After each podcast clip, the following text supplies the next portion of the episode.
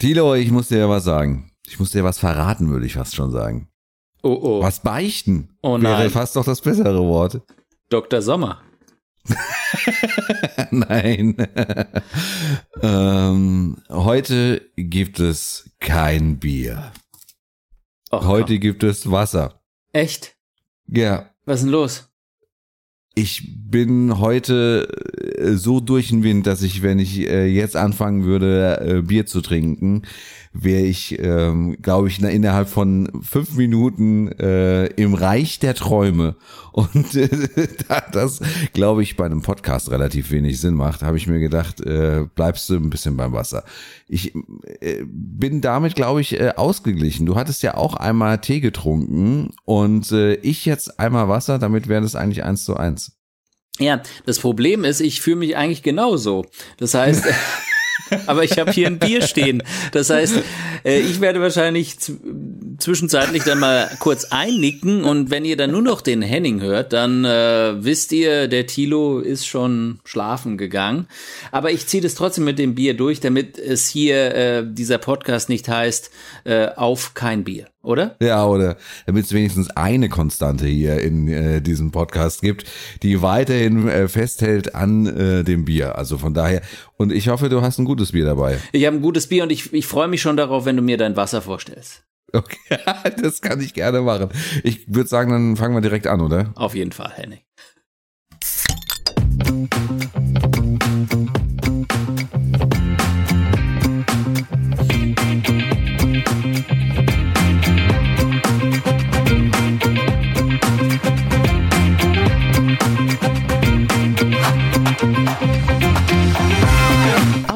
Zwei Bier. Der Podcast mit Henning Schwörer und Thilo Wagner.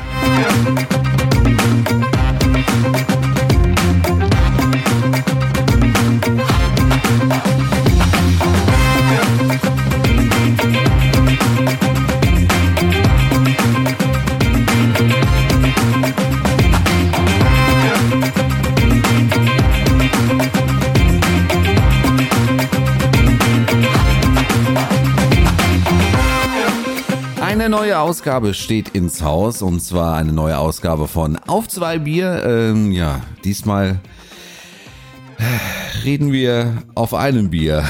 Nee, reden wir nicht, weil ich habe nämlich zwei dabei. Äh, ja, dann ist ja, dann ist ja mit den zwei Bier eigentlich soweit alles klar. Ja, und äh, wie man gemerkt hat, ich rede nicht alleine, mein Name ist Henning Schwörer übrigens, sondern ich rede zusammen äh, mit meinem geschätzten Freund in Lissabon, Tito Wagner. Hallo Tito. Hallo Henning, wie geht's dir? Ja, bei mir äh, soweit äh, alles gut. Nicht nur, dass ich heute Wasser trinke, äh, sondern wir nehmen heute mal ausnahmsweise an einem Freitag auf, was auch äh, recht ungewöhnlich für uns ist. Aber ich sag mal, wir sind flexibel und äh, die Mainzer haben äh, 4-1 gerade gewonnen. Also die Zeichen stehen gut. Die stehen hervorragend. Und ähm, äh, wenn du noch mal vielleicht kurz darauf eingehen kannst, äh, was dich jetzt so runtergezogen hast, war das war das jetzt einfach die harte Arbeitswoche, die du hinter dir hast? Hattest du Morning Show oder? Das war die harte Arbeitswoche, die mich so runtergezogen hat. Ich bin jetzt also ungefähr äh, bis äh, zum Aufnahmezeitpunkt, jetzt um die Uhrzeit, bin ich gerade dreimal auf dem äh, Sofa eingenickt. Und ähm, ich weiß nicht, wie das weitergehen würde, wenn ich jetzt noch ein Bier trinke. ja, ich, Aber- hätte auch, ich hätte auch einen Tee nehmen können. Das wäre noch eine andere Alternative gewesen. Aber ich glaube nicht, ob die jetzt dann äh, noch besser gewesen wäre. Nee, ich finde es also insofern auch vollkommen okay, weil ich hatte ja damals auch, ich hatte ja auch schon mal ein alkoholfreies Bier und ich hatte auch schon mal einen Tee. Also insofern, ähm, und ich, ich glaube, das, das bringt auch so ein bisschen, ähm, das lockert das Ganze so auf, weil wir sind ja hier nicht, äh, treffen uns ja hier nicht, weil wir uns die Kanne geben wollen. Äh, wir sind auch keine Alkoholiker. Wir trinken halt ab und zu mal gerne ein Bier zusammen, äh, wie wir das früher natürlich auch in äh, den Bars und Kneipen getan haben. Aber äh, wir haben auch immer mal wieder was anderes getrunken. So sieht's aus, ne? Wenn der ein Tequila. oder andere. Ja, zum Beispiel. genau. Nur mal ein Cocktail dazwischen. Genau. Ja. Ja, apropos Te Tequila, ich habe ähm, vorhin, äh, wollte ich nur kurz sagen, eben äh, die schönen äh, Taco, äh, Tacos gegessen, äh, die hier bei Aldi äh, Nord in Portugal äh, an, das ist auch ein, eine kleine, ein schöner Karlauer eigentlich, gell? Aldi Nord in Portugal. Ja, das ist ein Kuriosum, ja. Genau, weil wir sind ja eigentlich im Süden. Das So hätte, sieht's aus. Hätte ich gar nicht dazu sagen müssen, glaube ich. Nee, Ähm, aber gut. aber Jetzt gut. wissen es die Letzten. Jetzt wissen es genau. Ja, und hier, du, du, ich hatte das, glaube ich, auch schon mal in dem einen oder anderen äh, Podcast erwähnt. Hier, hier spülen ja immer so ein bisschen die Reste an, ja, die irgendwie äh, in den ganzen anderen, so stelle ich mir das bildlich vor, die in ganzen anderen Aldi-Märkten auf ganz, in, der, in ganz Europa irgendwie nicht verkauft werden. Da fahren die einfach dann nochmal einen Truck hier runter und schütten das hier praktisch den Portugiesen vor die Haustür. Genau, und, und so kam hier halt jetzt auch mal so zwei Päckchen, so, so, so zwei Paletten Tacos, äh, Tacoschalen an. Äh, da habe ich dann gleich erstmal acht gekauft von diesen Päckchen, acht mal zwölf. Äh, Ich hätte auch mehr gekauft, aber ich hatte zu dem, an dem Tag auch nur 18 Euro gerade bar dabei. Also insofern ähm, musste ich dann Hat sogar gepasst. ja, ein Päckchen musste ich noch zurückgeben äh, an der Kasse, weil ich mir noch ein Bier gekauft habe. Egal. Äh, zu dem Bier komme ich jetzt gleich oder willst du erstmal mit deinem Wasser anfangen? Ich brauche mein Wasser nicht äh, vorzustellen. Äh, das Wasser steht für sich. Meine äh, Kollegen äh, in der Redaktion behaupten ja steif und fest, äh, dass äh, das Geheimnis meines Erfolgs hier von diesem Wasser stammt. Und das heißt Vitrex und äh, gibt es in verschiedenen äh, künstlichen Geschmacksrichtungen, wie zum Beispiel Himbeer, Johannisbeere, Apfel oder diverse andere. Und ähm, das Heute- trinke ich heute heute, du- Abend. Ja. Was Ja, trinkst du für einen. Geschmack heute? Äh, Himbeer. Ach, das ist ja goldig. Ne? Ja. Ich verlink's dir gerne mal. Kriegst du, äh, gibt's Edeka in Portugal? Edeka nicht, nee. Nee, gibt's nicht, nee. Rewe. Nee. Ja, Ja, da haben wir jetzt eng mit Vitrex. dann wird's eng. Aber kannst mir ja zu Weihnachten mal in deinem äh, Weihnachtspäckchen äh, runterschicken. Ja. Dann äh, stelle ich doch mal mein Bier vor, weil das ist ja das Einzige, was es heute rausreißt. Äh, und deshalb, ähm, aber ich habe auch was ganz Tolles. Ich habe wirklich was Tolles gefunden. Und Ja, wirklich auch, da- auch aus dem Aldi. Ähm, Ist doch gut, dass äh, du da auf jeden Fall noch was gefunden hast. Wenn du jetzt mit Superbock gekommen wärst, ich, ich, ich, ich weiß noch nicht, ob es wirklich nicht ein Superbock ist, aber mach du mal weiter, ja. Es ist ein Superbock, Henning. aber, aber es ist kein gewöhnliches Superbock, sondern eins, was ich noch nie in der Hand hatte. Ja? Und zwar ist es ein Superbock, das heißt Superbock Oktober auf Deutsch. Und hat ähm, äh, blau unterlegt, äh, die praktisch so in Andeutung an die bayerische Fahne. Ähm, und oben drüber steht Estilo, also Style, Stilo, Mhm. helles. Also es soll ein Oktoberbier von Superbock sein. Ein. Oktoberbier von Superbock, was, was es äh, in, der, in einer absoluten Special Edition äh, gab. Und wir sind im Oktober, das Ok- Oktoberfest ist schon vorbei, glaube ich, ne? Oder? Das Oktoberfest findet nicht statt, soweit ich weiß. Ach so, es find, ja, das könnte natürlich auch sein. Wir sind ja immer noch in der Pandemie. Und, und wieder, ja, genau. Ähm, aber äh, ja, also ich fand das, äh, ich bin in, in den äh, Aldi rein, weil die hatten nämlich da so eine ähm, Aktion äh, deutsches Bier. Ja, das ist, passiert ja immer einmal im Jahr, irgendwie gerade zu Oktober sagen die dann, ja, na gut, da können wir unseren äh, Flyer irgendwie ein bisschen ausgestalten und so weiter. Und dann bringen sie, dann habe ich so ein paar Biere, die, die ich wahrscheinlich jetzt so in den nächsten Monaten abarbeiten werde. Oh, Ja, genau.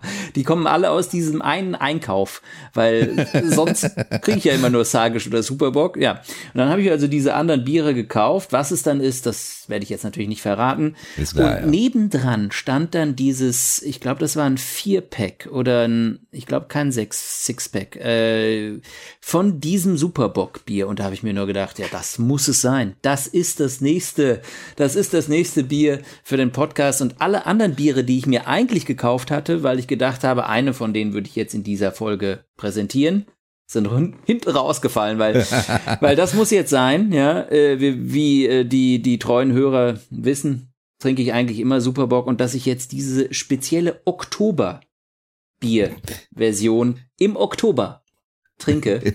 Was? Ja. Also finde ich auch, ich, die lassen sich schon ein bisschen was einfallen bei Superbock. Also Genau, das ich- kann man schon sagen. Ich mach mal auf, ja, und es gibt ja auch diese, das habe ich irgendwann mal gehört, aber nie bestätigt bekommen und ich habe es auch irgendwie nie inve, investigativ recherchiert und da kommen wir ja gleich nochmal drauf, was investigativ recherchieren bedeutet, Henning. ja, genau. stimmt allerdings. Habe ich nicht, ähm, aber es gibt ja, ich habe das irgendwie so im Kopf gehabt, dass die Superbock äh, Brauer äh, irgendwann mal äh, sowas wie, ja, so ein, ein Praktikum gemacht haben bei Weinstefan oder irgendwie sowas, habe ich mal gehört. Echt? Ja. Ja, Also dann ist natürlich, äh, ich sag mal, die Messe gelesen. Ja. Mach doch mal, mach doch mal auf. Ich mach mal äh, auf und ich probiere jetzt schon mein einfach Wasser mal. schon ein bisschen- ja, trink du mal dein Wasser, du weißt ja, wie es schmeckt. Ja, nach äh, Himbeer. Ja, gl- glucker mal ein. Ach, schön. Ja, das klingt ja wie Klingt mehr so nach, äh, als ob ich, ein, Nee, ich dachte jetzt einfach an einen äh, Schwarzwaldbach. Ja, es kommt auch aus dem Schwarzwald Siehste? übrigens. Ja, hat, äh, ja. Also Passt Prost. Prost. Der Herr sogar aus dem Glas hier, das ist ja fantastisch. Und? Was sagst du? Das ist richtig gut, muss ich sagen. Wirklich. Das hat nichts mit Superbock zu tun. Ja, Was ja sonst auch gut schmeckt. Aber, aber es ist Aber halt kein Wasser Sommerbier, sondern er. es ist echt ein helles. Die kriegen das hin. Meine Herren, die können das, ja. Ich dachte, die können das nicht. Guck, guck mal auf äh, hergestellt in. Wahrscheinlich steht da irgendwas in mit Deutschland. Ach so, du meinst, sie haben das einfach nur gekauft? Sie haben das abgefüllt einfach nur. Ja, die haben das abgefüllt, wahrscheinlich. Das glaube ich nicht.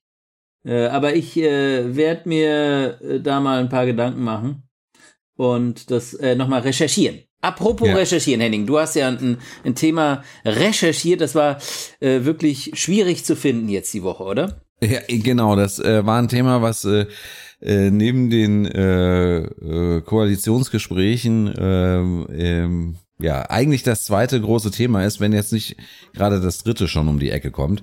Also das Thema, über das wir heute reden wollen, ist die Bild-Zeitung unter anderem.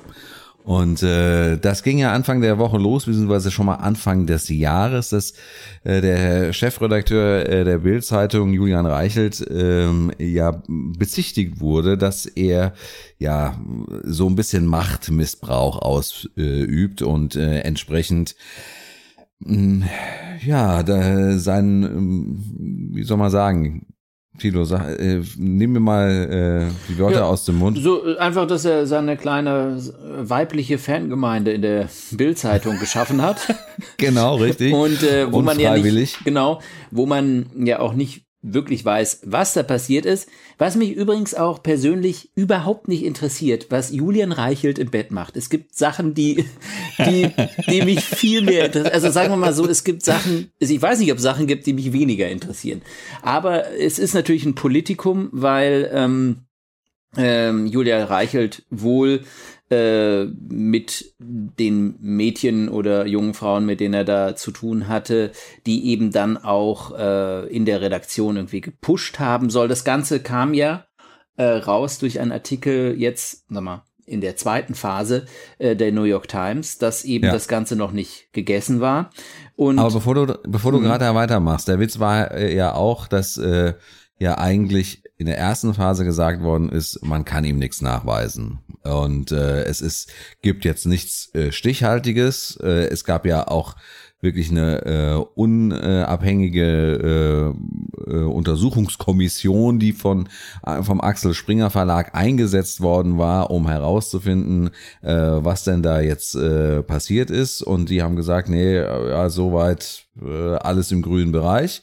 Und äh, äh, Julian Reichelt verpflichtet sich jetzt, dass äh, ab sofort ähm, alles ähm, in geraden Bahnen läuft, wenn da irgendwas mal schief gelaufen ist oder wie auch immer. ja, er musste noch zwölf Tage eine Gelbsperre absitzen, ja, glaube ich. Genau, die, die zwölf Tage Gelbsperre hat er dann noch abgesessen und dann ging es eigentlich äh, offensichtlich zumindest äh, äh, weiter. Ich habe letztens nur noch spaßeshalber dann mal äh, gehört, äh, so nach dem Motto, ja, wenn dann, äh, weil es gab ja auch diese Dokumentation von Amazon, äh, wenn dann die, das Kamerateam von Amazon äh, mal in die Bildredaktion kam, dann äh, haben sie so getan, als alles, als ob alles normal wäre. Und danach ging es dann weiter.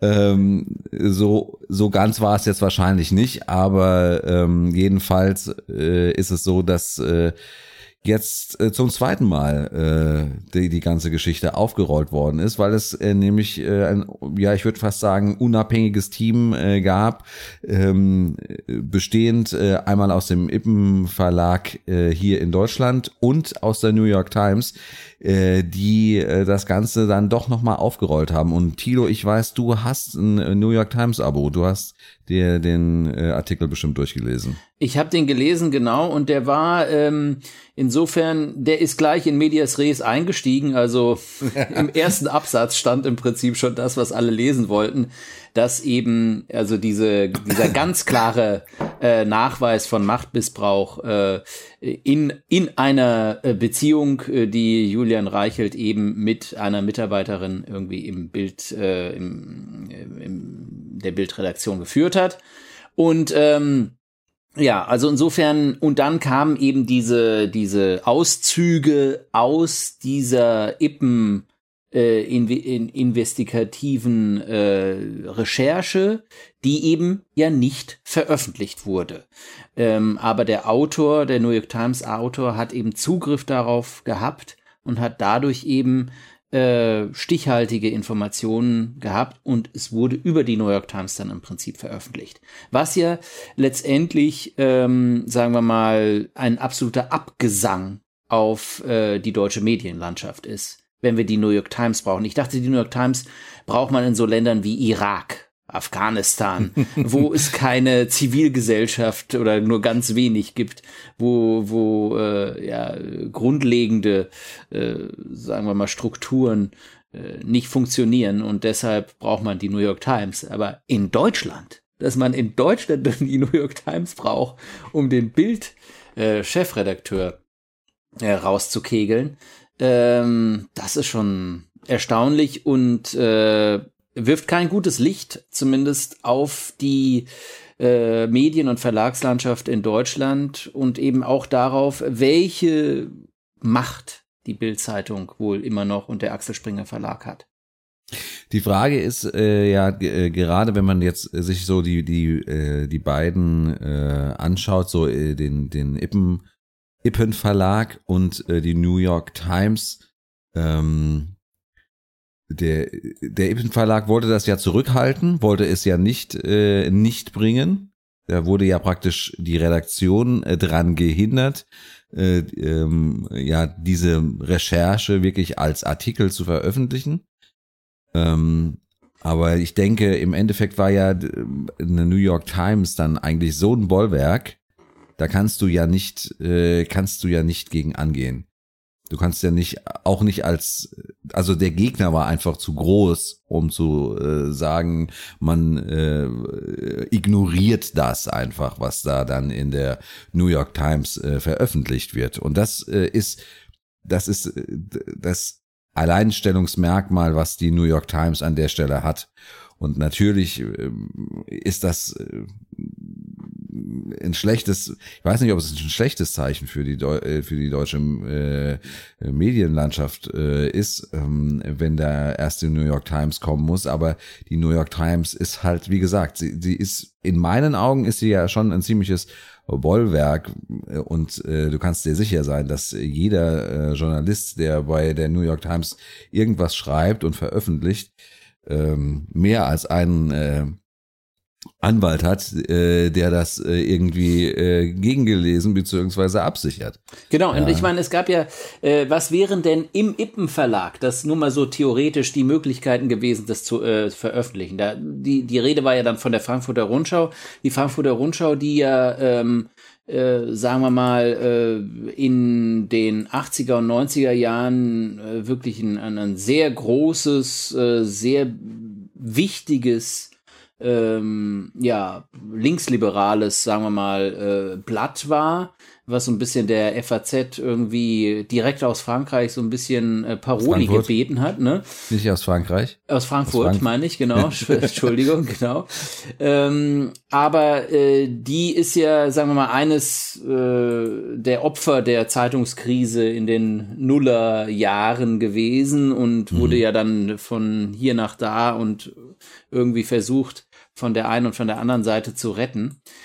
Also insofern, äh, die, weil die anderen Alternativen außer der Frankfurter Rundschau beim Ippen Verlag wäre der Münchner äh, Merkur, die ja. Kreiszeitung Sücke, äh, die Leine Deister Zeitung oder die äh, Costa del Sol Nachrichten. Ja, ja also das sind natürlich gegenüber der New York Times, äh, sagen wir mal, äh, äh, ist dann die Frage, ob so eine Veröffentlichung in den Costa del Sol äh, Nachrichten tatsächlich äh, Julian Reichelt aus seinem äh, Sessel gekegelt hätte. Also insofern, also, ähm, da, da gebe ich dir recht. Ähm, insges insgesamt, wenn man sich die gesamte Geschichte anschaut, ähm, ist es natürlich schon so, dass was, was ist offensichtlich passiert? Die Leute, die eben bei Ippen investigativ, und das muss man ja dazu sagen, das ist praktisch der deutsche Ableger von BuzzFeed, diese ja. US-amerikanische Seite, die ja, äh, ja sehr, sehr populär ist und eben den ein oder anderen äh, Skandal aufgedeckt hat. Äh, aber die scheinbar in Deutschland jetzt nicht gleich äh, BuzzFeed auf Deutsch ist, sondern irgendwie noch ein bisschen eine Kategorie drunter. Und äh, und äh, ja, das das äh, dieses aus diesem Team hat dann ganz offensichtlich jemand gesagt, okay, komm, wir rufen mal die New York Times an und machen das so rum und leaken die Informationen raus und so ist das dann im Prinzip passiert. Aber wenn ich äh, als äh, Ippen Verlag doch weiß, dass die, die New York Times äh, mit mir zusammen äh, eigentlich äh, diese diese Geschichte ähm, bringt, ja, wahrscheinlich sogar zeitgleich, dann äh, ist das doch eigentlich äh, eine, eine sichere, eine sichere Sache. Also yeah, yeah. ich weiß nicht, ich weiß, also ich verstehe nicht, wieso sie zurückgezogen haben, äh, ob und die New York Times halt nicht. Also ich, ich verstehe, ich verstehe es grundsätzlich schon, aber im Sinne dessen, dass äh, der Eben Verlag vielleicht wusste, dass äh, die New York Times äh, äh, es veröffentlichen wird, hätte ich es nicht zurückgezogen. Ja, das stimmt schon. Aber ich glaube, von der, ähm, von der Entstehungsgeschichte, ich, also wie gesagt, es kann sein, dass das Ganze anders gelaufen ist und wenn das so ist, dann entschuldige mich, ich mich schon im Vorhinein dafür.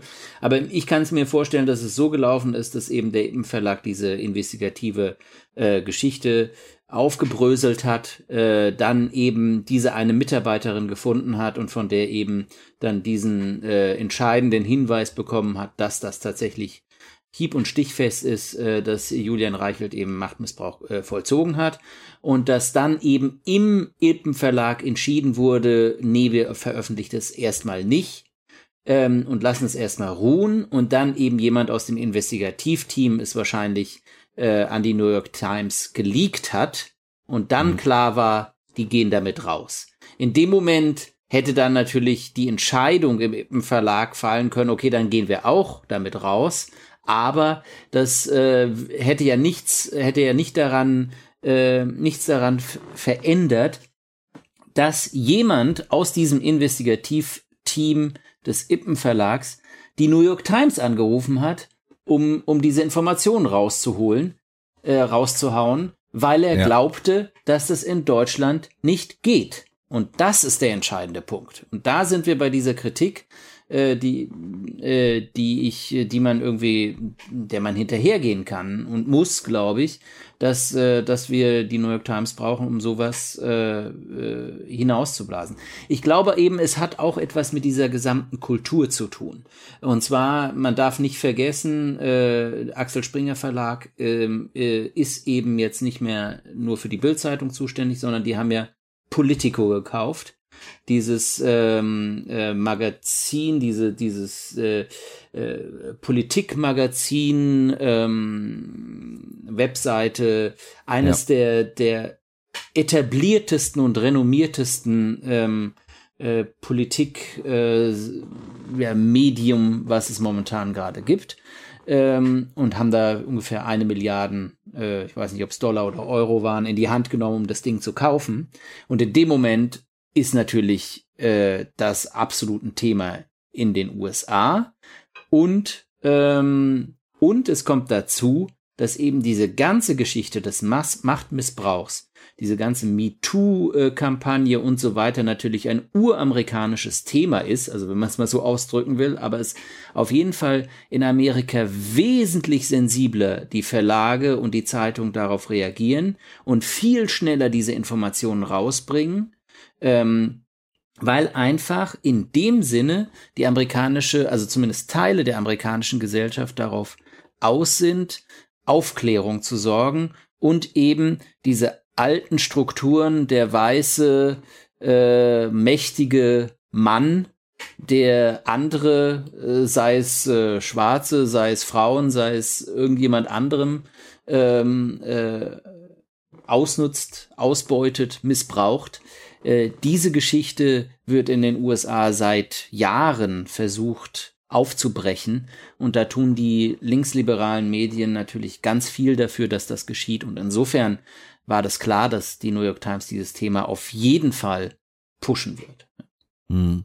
Äh, ich habe äh, auch äh, diese Woche gehört, dass ähm, äh, die die ganze Geschichte und das hat auch so ein bisschen was mit diesem MeToo, was du gerade äh, angesprochen hast, zu tun ähm, dass die ganze Geschichte so ein bisschen äh, an äh, The Morning Show äh, vor, äh, auf Apple TV erinnert mit äh, Jennifer Aniston und äh, Reese Witherspoon, wo es ja darum geht, dass ähm, ähm, Jennifer Aniston in der Morning Show ist von einem bekannten amerikanischen Sender und von jetzt auf nachher ihr ähm, männlicher Counterpart äh, ja praktisch äh, der sexuellen Nötigung äh, praktisch bezichtigt wird und wirklich von heute auf den Morgen halt einfach rausgeschmissen aus der ganzen Sendung äh, von jetzt auf den, äh, auf den nächsten Tag und die ganzen die ganzen Intrigen, sage ich mal in Anführungsstrichen und alles, was dahinter passiert, wieso das so schnell geht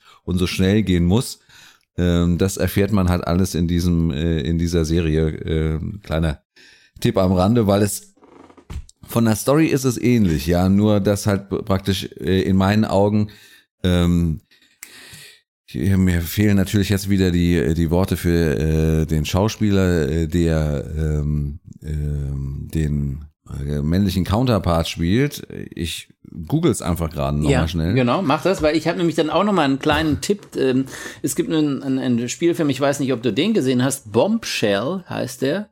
Ich äh, ja. Das sagt mir irgendwas, ja. Genau, der ist mit äh, dieser, jetzt komme ich auch gleich, fange ich auch gleich an zu googeln mit den, mit den äh, Namen. Äh, aber da geht es im Prinzip um die Geschichte im, im, im Fox äh, TV-Sender in den USA und äh, Robert Murdoch, wenn ich nicht mich täusche, und da eben die Geschichte des äh, Machtmissbrauchs und auch der sexuellen Nötigung in dem Falle, äh, die da auch aufgerollt wird und das geht in die gleiche Richtung, ist auch eine, ist auch ein, ein, ein sehr, sehr äh, interessanter Film, habe ich auch, äh, fand, fand ich gut, fand ich, äh, kann ich auch nur empfehlen. Ich glaube, wir sind äh, bei, bei dem Thema schon, wie, wie gesagt, ich meine, es gibt natürlich immer ähm, äh, man muss schon differenzieren natürlich, klar, weil ich glaube, in diesem Fall von Julian Reichelt äh, war es wohl keine sexuelle Nötigung, zumindest das, was bekannt ist. Es war wohl einfach auch eine Beziehung, die die ja. offene Beziehung. Aber äh, das ist ja so ähm, schwer voneinander äh, durchzudividieren, ähm, was, äh, welche Beweggründe da eine, eine, eine Rolle spielen. Ob eventuell äh, der weibliche Konterpart eben äh, sich darauf eingelassen hat, nur weil sie wusste, dass äh, andersherum äh, sie, sie in Probleme kommt oder sie, äh, ja, äh, nicht weiterkommt oder ähm, ja auf die aufs Abstellgleis gefahren wird und so weiter. Das sind ja alles kleine Details, die die wir nicht wissen. und wo es, glaube ich, auch keinen Sinn macht, darüber zu spekulieren. Aber ich denke, diese Regel, dass du eben sagst, äh, innerhalb eines äh, Redaktionsraumes, ja, darf es im Prinzip keine Beziehungen zwischen den verschiedenen äh, äh, Journalisten geben, vor allem dann nicht, wenn eben die Machtverhältnisse sehr klar sind. Also ich denke mal, zwei Kollegen aus der gleichen Redaktion äh, auf dem gleichen Niveau. Äh, da würde jetzt keiner was sagen, wenn die irgendwie mit dem Techtelmechtel anfangen und so. Man kann ja auch nicht alles verbieten. Aber wenn es halt in dieser Machtposition äh, ist, und es gibt, glaube ich, selten eine Machtposition, die so groß ist, wie Chefredakteur der Bildzeitung zu sein, gesamtgesellschaftlich gesehen, sage ich mal, ähm, dann ist dann muss das im Prinzip äh, gegen den Ethikcode verstoßen, wenn man dann eben sich auf irgendeine Beziehung mit irgendjemand aus irgendeiner unteren Schublade innerhalb der Redaktion äh, sich einlässt. Ja, Bildzeitung Henning, Axel Springer Verlag, das kennen wir aus den 60er Jahren. Äh, damals war es ein bisschen heißer noch, die ganze Debatte darum. Äh, oh. Ja, wir stimmt. haben damals noch nicht gelebt, aber ähm, ich bin ja, du weißt es, in so einem Alt-68er Haushalt aufgewachsen und äh, Dein Vater hat keine Bildzeitung gesammelt, ne? Muss ich nochmal nachfragen. Nee, ne? hat er nicht, der hat die Frankfurter Rundschau gesammelt. So sieht's nämlich aus, genau. ja. Genau. Aber ähm, und, und Axel Springer und die Bildzeitung, das war so wie das rote Tuch ähm, klar. Äh, aber er hat dann trotzdem immer im Urlaub, wenn er, äh, wenn wir in Sylt äh, so. auf dem Campingplatz und du kannst dich erinnern, weil du warst dabei, ja. Ähm, Äh, da Zelten waren, ähm, haben wir ja auch immer mal wieder die Bildzeitung gekauft, einfach weil das äh, zu diesem Urlaubsgefühl, das hat mein Vater eben gemacht im Urlaub Sylt und dann die Bildzeitung, ja. Aber ja. Trotzdem halt die lange Hippie-Mähne und den VW-Bus, der fast auseinandergefallen ist. Also insofern, äh, das, das hat alles nicht ganz miteinander gepasst, aber das fand er, glaube ich, auch ganz spannend in dem Moment. Ja. ja. Ähm, trotz allem, 68er und so weiter, was den Axel Springer Verlag vielleicht noch viel mehr ärgern würde, als dass Julian Reichelt jetzt nicht mehr zur äh, äh, zum, zur Creme de la Creme gehört, ist ja, ja dass wir kurz davor vielleicht stehen, dass Cannabis legalisiert wird. Ja. ja, aber die Frage ist natürlich, äh, ja, wird es so kommen? Ne? Ich glaube, in der, äh, da gibt es noch einige, die ähm, äh, ja, das werden noch harte, noch harte Wochen, noch harte Sondierungswochen. Das werden harte Sondierungsgespräche, harte Koalitionsgespräche. Und eine Sache, die sicherlich da auch eine Rolle spielt, ähm, und zwar geht's da jetzt nicht ums Kiffen, sondern um, um ernstere Sachen, ist die gesamte Geschichte natürlich des Klimawandels und äh, und in, inwieweit das äh, äh, ähm, eine Rolle spielt. Wir es gibt ja diese du erinnerst dich an unseren letzten Podcast, als wir da auch darüber geredet haben, dass es eventuell sowas wie dieses Klimaministerium geben wird. Ja, das äh, soll es ja jetzt dann doch äh, es, wirklich geben. Die ne? haben unseren Podcast gehört und haben sich gedacht, das ist eine gute Idee. Gut. Dann sollten wir uns mal überlegen, was wir noch alles äh, der Koalition auf den Weg geben so, wollen. Genau, ja, wärst du eigentlich dafür, wenn Cannabis legalisiert wird? Ähm, im, also grundsätzlich wäre es mir egal, aber ähm, ich würde fast sagen, ja. Ich auch, aber ich würde sagen, ab 21 ja, ja, ja, also ab einem gewissen Alter, ja. ja. Nee, und ich finde einfach mal, dass man das einfach in, in Europa auch mal diese 21, die USA haben das ja mit, mit dem Alkohol eingeführt, 21, ja, und wo man sich immer gewundert hat, äh, ja, wie kann es sein, dass ein US-amerikanischer äh, Depp mit 16 ähm, schon in seinen dicken Ford steigen kann und irgendwelche anderen Menschenleben auf der Straße ähm, praktisch äh, gefährden kann aber äh, er selbst hat trotzdem nicht die Macht darüber, ob er mal ein Bier trinkt oder nicht, sondern muss noch fünf Jahre warten, bis er 21 ist. Deshalb finde ich das mit der 21, die 21 sollten wir auch in Europa einführen, und zwar was, äh, was die Legalisierung von Cannabis anbetrifft. Also vor, über, unter 21 sollte niemand in Coffeeshop reinkommen. Das, das sage ich jetzt, weil ich ja schon über 21 bin.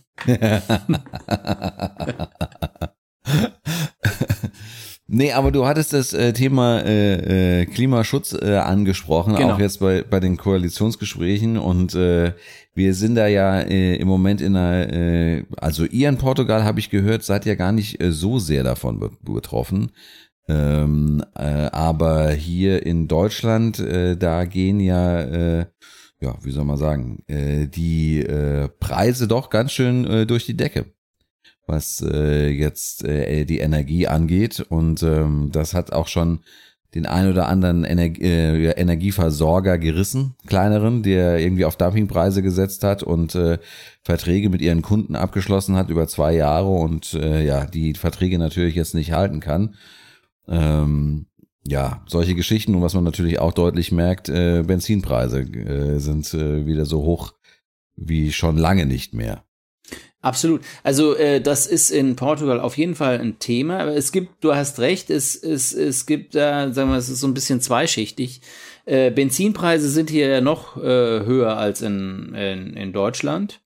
Ähm, und in, Okay. in, insofern, äh, also ich äh, zahle, wenn ich irgendwie an so eine normale BP-Tankstelle gehe, äh, gerade 1,80 irgendwie für, äh, für den Benzin. normalen äh, Benzin, ja.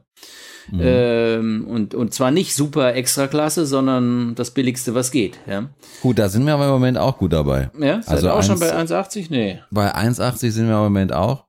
Mhm. Äh, so roundabout. Also, nee, noch nicht, glaube ich. Naja, Doch, egal. doch, doch, doch, doch. Aber, aber was, was, was nicht so der Fall ist, und da hast du recht, ist natürlich die Sache mit dem Heizen. Ja?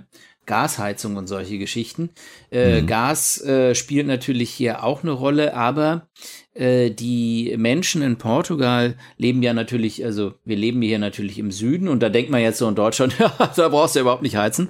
Äh, musst du eigentlich. Eigentlich müsstest du auch in Portugal heizen im Winter, aber die Menschen tun es trotzdem nicht weil sie erstens keine gut isolierten äh, ähm, Häuser haben, weil sie zweitens keine Zentralheizung haben und weil sie drittens manchmal wirklich äh, zu arm sind, um zu heizen. Schon bevor die Energiepreise hochgegangen sind. Also das ist tatsächlich ein, ein Problem, was äh, jetzt äh, nochmal äh, verschärft wird, weil indirekt natürlich die Preise für die Elektrizität zum Beispiel jetzt auch hochgehen.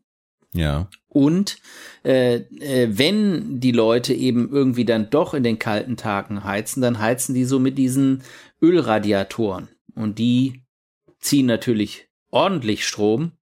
Und dann bist du auch schnell dabei und musst auf deinen Geldbeutel gucken und sehen, was passiert. Da fragt man sich natürlich, warum machen die das? Ja, Mit äh, Ölradiatoren. Ja, weil, weil's, weil es eben keine Zentralheizung gibt. Ja, prinzipiell Ja, okay. nicht. Ähm, und, äh, und weil die Häuser nicht dafür äh, ausgerüstet sind, äh, weil ich meine, eine Zentralheizung macht ja nur Sinn, wenn du auch ein gut isoliertes Haus hast, ja. Ansonsten ist es ja nur rausgeblasenes, äh, rausgeblasene Energie und rausgeblasenes Geld. Und ähm, das kommt eben dazu, dass äh, die Häuser, äh, viele Häuser in Portugal schlecht isoliert sind. Ja, das ist einfach, sagen wir mal, ganz Karten auf dem Tisch. Das hat was damit zu tun, dass das Land einfach in der Gesamtentwicklung ein bisschen hinterherhinkt und eben, äh, sagen wir mal, äh, ja, gerade was äh, Neubauten in den 70er und 80er Jahren, als die große Boomphase äh, des Häuserbaus in Portugal war, ähm, äh, wo die ganzen Leute aus dem Landesinneren in die Großstädte gezogen sind und dann eben dieser ganze Druck da war und dann die großen ja, Hochhausblocks und so weiter entstanden sind in den Trabantenstädten äh, außerhalb von Lissabon. Und das ist alles einglasige äh, Fensterscheibe, äh, keine Styroporplatte äh, zwischen irgendwo äh, sondern einfach nur eine kalte Mauer äh, und dieses äh, einglasig verglaste äh, Fensterscheibengedöns und überall aus jeden Ecken pfeift's und äh, frönt der es durch, ja. ja. Also insofern, ähm, und da sind wir bei dem Punkt, ähm, letztendlich ähm, ist das, was, was, was hier, was ich hier spüre und was eher so ein bisschen auf diese Benzinebene eben sich runterbrechen lässt oder sich leichter runterbrechen lässt, weil eben sehr viele eben davon abhängig äh, sind, viel mehr als jetzt zum Beispiel, was den, was den Gaspreis oder so oder das Heizen anbetrifft.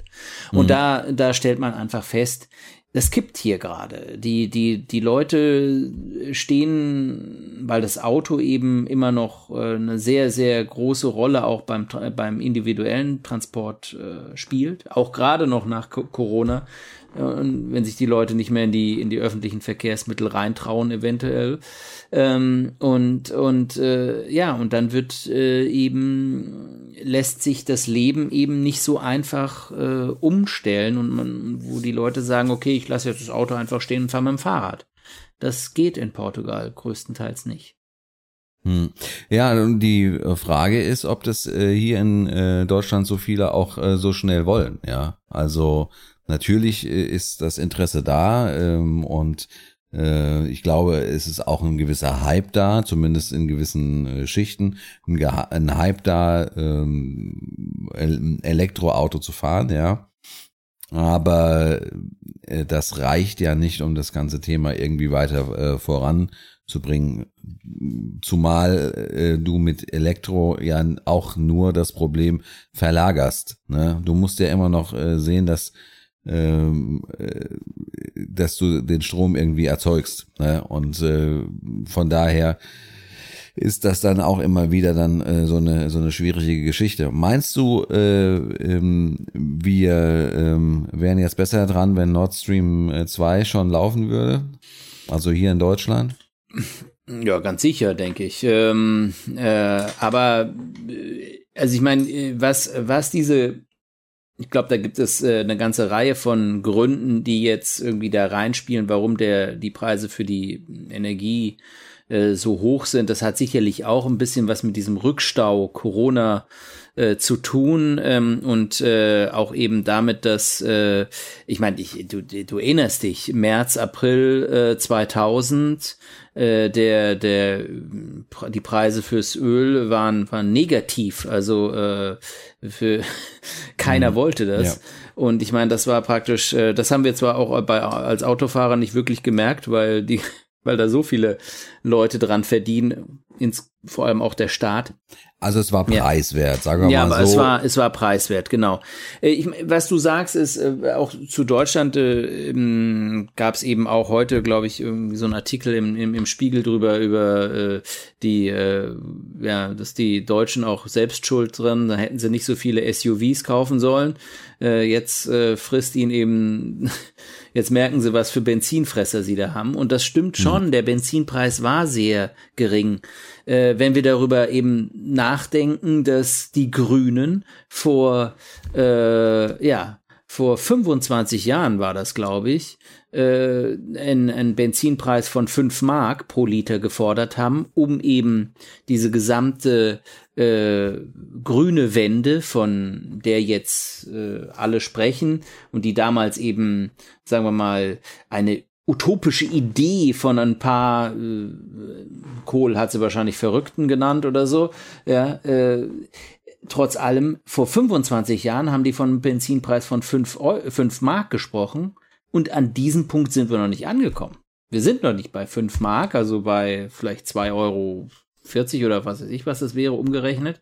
Mhm. Ähm, äh, sondern wir sind noch weiter runter und es tut uns jetzt schon weh. Ich glaube, der entscheidende Punkt ist eben, äh, wir sprechen jetzt darüber, wie ist das mit der grünen Wende? Das, das, das, äh, also Insgesamt macht es natürlich Sinn, dass der Benzinpreis so hoch ist. Und der wird ja, ja. noch steigen, ja.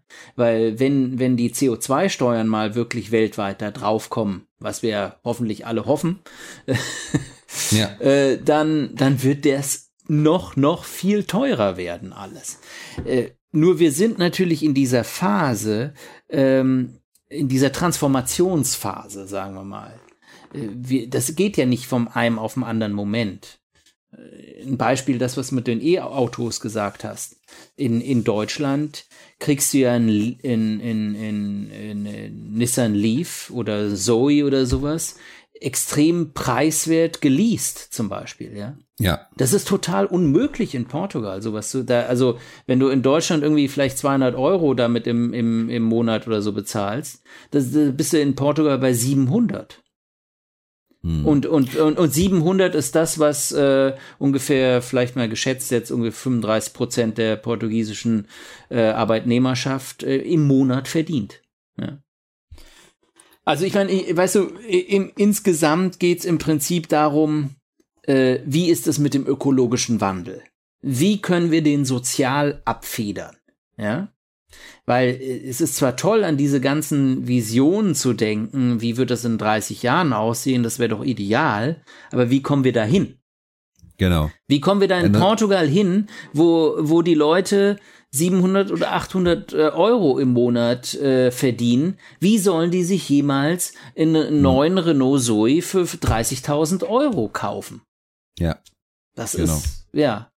Und, und, und, und das, und, und wir, da reden wir von Portugal. Das ist ein Land innerhalb der EU. Die sind sowas von finanziell und sonst was abgesichert. Und wenn du eben 200 Kilometer äh, über den Atlantik hier einfach in den Süden gehst, da bist du bei Marokko, ja. Die sind innerhalb von Afrika die absoluten Stars, ja. Aber in ganz Afrika ist das ein Thema, was, äh, was sowas von weit entfernt ist, mhm. ja.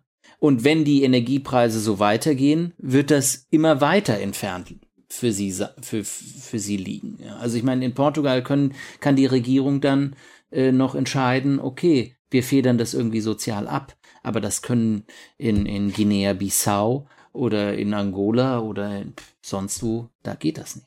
Sind wir mal gespannt, äh, was passiert ähm, äh, mit dem äh, neuen, ähm, äh, wie heißt es? Das neue Ministerium, was wir jetzt praktisch mit ins Leben gerufen haben? Genau. Ich weiß nicht, wie, wie würdest du es nennen? Klimaministerium? Nee. Klima, Klimaministerium oder sowas. Ne? Da sollen ja auch noch andere Sachen drun, äh, nicht nur Umwelt drunter fallen. Da sollen also ganz, ganz viele Sachen auch noch äh, drunter fallen. Und das wäre ja eigentlich was äh, durchaus, äh, was man von den Grünen äh, doch also würde ich gerne von den Grünen besetzt sehen, muss ich ganz ehrlich sagen. Ja, genau. Dann kann äh, Lindner äh, auf seinem in seinem Finanzministerium sitzen bleiben und an der Null basteln. Genau. und die Grünen über das Klimaministerium blasen da die Kohle raus, oder? So sieht's aus. Und in zwei, in zwei Jahren haben wir Neuwahlen. genau.